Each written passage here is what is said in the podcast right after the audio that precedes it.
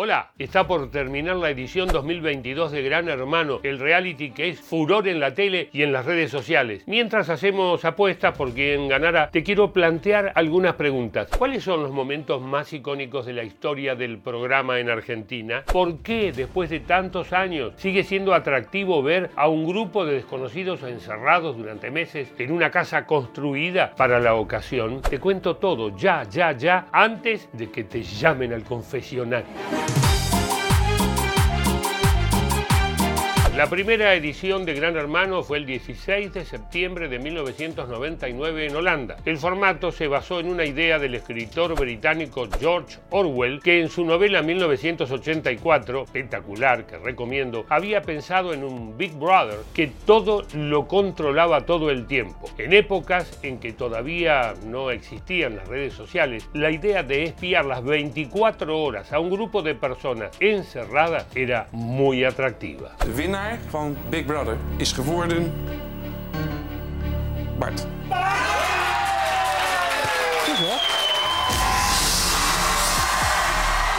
Un año y medio después de su emisión original, Gran Hermano llegó a la Argentina. La versión local estaba conducida por Soledad Silveira y muchos de sus participantes serían, años después, figuras de la televisión. Mira, mira, mira. ¡Mira, Gastón! ¡El beso! ¡El beso, Gastón! ¡El beso que yo dije! ¡Ay, se besan! Su compañero. ¿Qué pasó?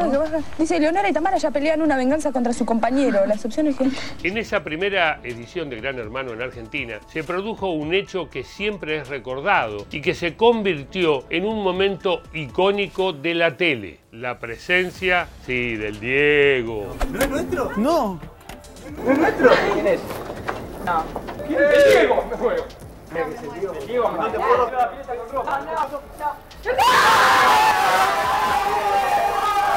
La segunda edición de Gran Hermano Argentina empezó ese mismo 2001 y nos regaló uno de los momentos más bizarros de la televisión de las últimas décadas. Mira, Caro, eh, estuviste 43 días en la casa y tengo que darte una noticia que ha conmovido al mundo entero. Dos aviones chocaron contra las torres gemelas, se derrumbaron. Imagínate cómo está el mundo.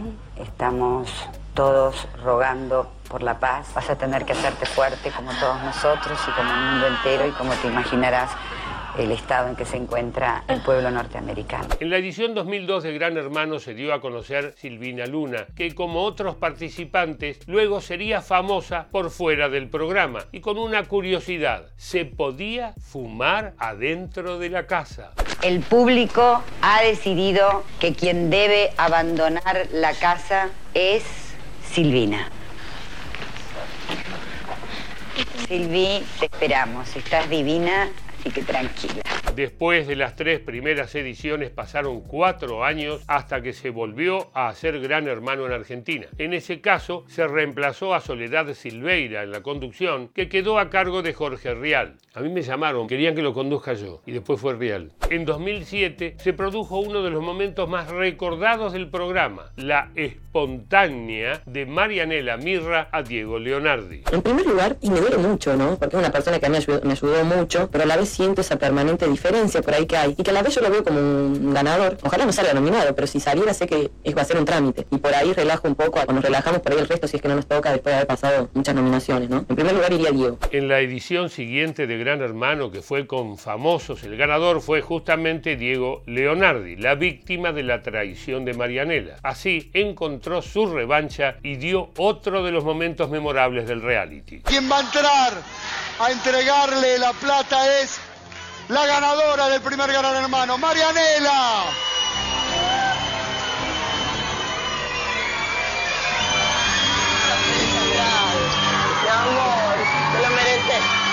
En 2010 se hizo quizás la versión más polémica y celebrada de todas. Tuvo varios momentos épicos, como la famosa pelea entre el conductor y uno de los participantes. Emanuel, lo único que te pido es esto. Esto no es una pelea de barrio. Vos sos de San Martín, yo soy de Munro. Te lo quiero decir por las dudas. No soy de Barrio Norte de Belgrano. Tengo los mismos códigos que vos. Entonces, lo único que te pido. ¿Quién No, no, Jorge? no, no, te lo- a vos te lo estoy diciendo, Manuel. Ese gestito, esa cosa de, bueno, ¿Qué basta, acá cortamos, la acá y la cortamos. nominación. Si no me escuchás, tratá de escucharme para que no, no haya eh, más discusión acá. eh, Manuel, San Martín, Munro. Tenés razón, la cortamos acá. Exacto. Porque sos un maleducado, Manuel. No soy maleducado. Sos un Te estoy maleducado, diciendo que la Manuel. cortemos acá para que Sos no haya un maleducado. Manuel. Sí, vos sos un buen educado, tenés razón. Seguís siendo un maleducado. Sí, Munro, dale. Sí, Munro, dale San Martín, dale San Martín. ¿Sabés la cantidad de calle que te falta? Sí, no sabés, a vos también. En esa edición el ganador fue Cristian Urrizaga, más conocido como Cristian U, a quien se le atribuye haber sido uno de los mejores jugadores de la historia del programa. El día que ganó, su novia, que lo esperaba fuera de la casa, dijo una de las frases clásicas de Gran Hermano. Vamos, vamos, vamos, vamos, vamos, vamos, vamos. Vamos, vamos, vamos. Acá, acá, déjalo acá, déjalo acá, déjalo acá, déjalo acá con Mario. Acá sí, acá que se pare, que lo disfrute, lo esperó. Hace todo, mi amor. Pepe. No firmes nada, no firmes nada con teléfono, no. Ah, buenísimo, ¿eh? Qué lindo escuchar, ¿eh? Esta edición 2010-2011 fue la última de verdadero éxito en rating del programa. La del año siguiente tuvo el récord de días de encierro con 164 días, pero el público cayó a la mitad. En los años siguientes la tendencia a la baja fue profundizándose. El formato parecía agotado. Sin embargo, a fines de 2022 y con la conducción de Santiago del Moro, Gran Hermano resurgió. 3, 2, 1. El juego arranca a partir de este momento y que gane él o la mejor. La gran diferencia de esta emisión con las de años anteriores fue la gran influencia de las redes sociales, tanto en la viralización de momentos del reality como en la selección de los participantes. Pero en realidad nunca lo habíamos hablado. De decir, che, eh, vos, como dice con el Cone, para mí vos sos intocable, vos y Tiago son intocables. Entonces después cuando me dijo que me nominó, que fue justo la semana más difícil para mí. Pero si dijo que nos nominó el Cone, boludo. No, no, ¿quién? ¿Tiago lo nominó Cone? Pero tantos años después de la primera vez que se hizo en Argentina, ¿por qué sigue siendo atractivo ver a un grupo de gente encerrada? ¿Mm? El formato de Gran Hermano genera pasiones acá y en todo el mundo porque nos encanta ver a otros seres humanos interactuando en su forma más natural y cruda. Al fin y al cabo, nos encanta ver representadas en televisión todas esas cosas que nos gustan y no nos gustan tanto de nosotros mismos como de la gente que nos rodea. Además, la naturaleza del formato argentino hace que la interacción sea muchísimo mayor. Como nosotros podemos elegir quién sigue y quién se va, nos da una necesidad de interactuar con lo que vemos y debatir entre nosotros mucho más grande. Nos da este sentimiento de poder sobre lo que sucede que genera incluso más interés. Esta edición ha tenido protagonistas a un hombre de 60 años, una ex diputada, jóvenes influencers y todo tipo de personalidades que han demostrado ser más que un estereotipo. Todos tienen sus favoritos, todos tienen personas con las cuales se identifican o empatizan más o menos y eso hace que Gran Hermano hoy sea un tema de conversación en cualquier lado que vayas. Una diferencia que tuvo este gran hermano en relación con otros anteriores fue que de alguna manera se rompió el aislamiento. ¿Por qué? Por Messi, papá. Va Cachete, 3, 2, 1. ¡Campeones del mundo! ¡Sí! ¡Campeones del mundo! ¡Argentina! ¡Sí! ¡Gol!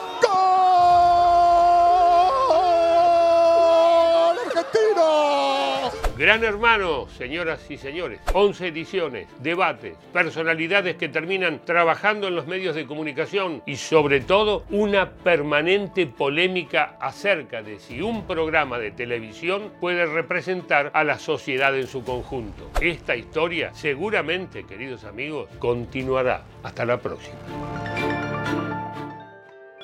¿Te gustó el informe de Gran Hermano? Dale, seguinos en Spotify y así compartís con nosotros todos los contenidos Filo News.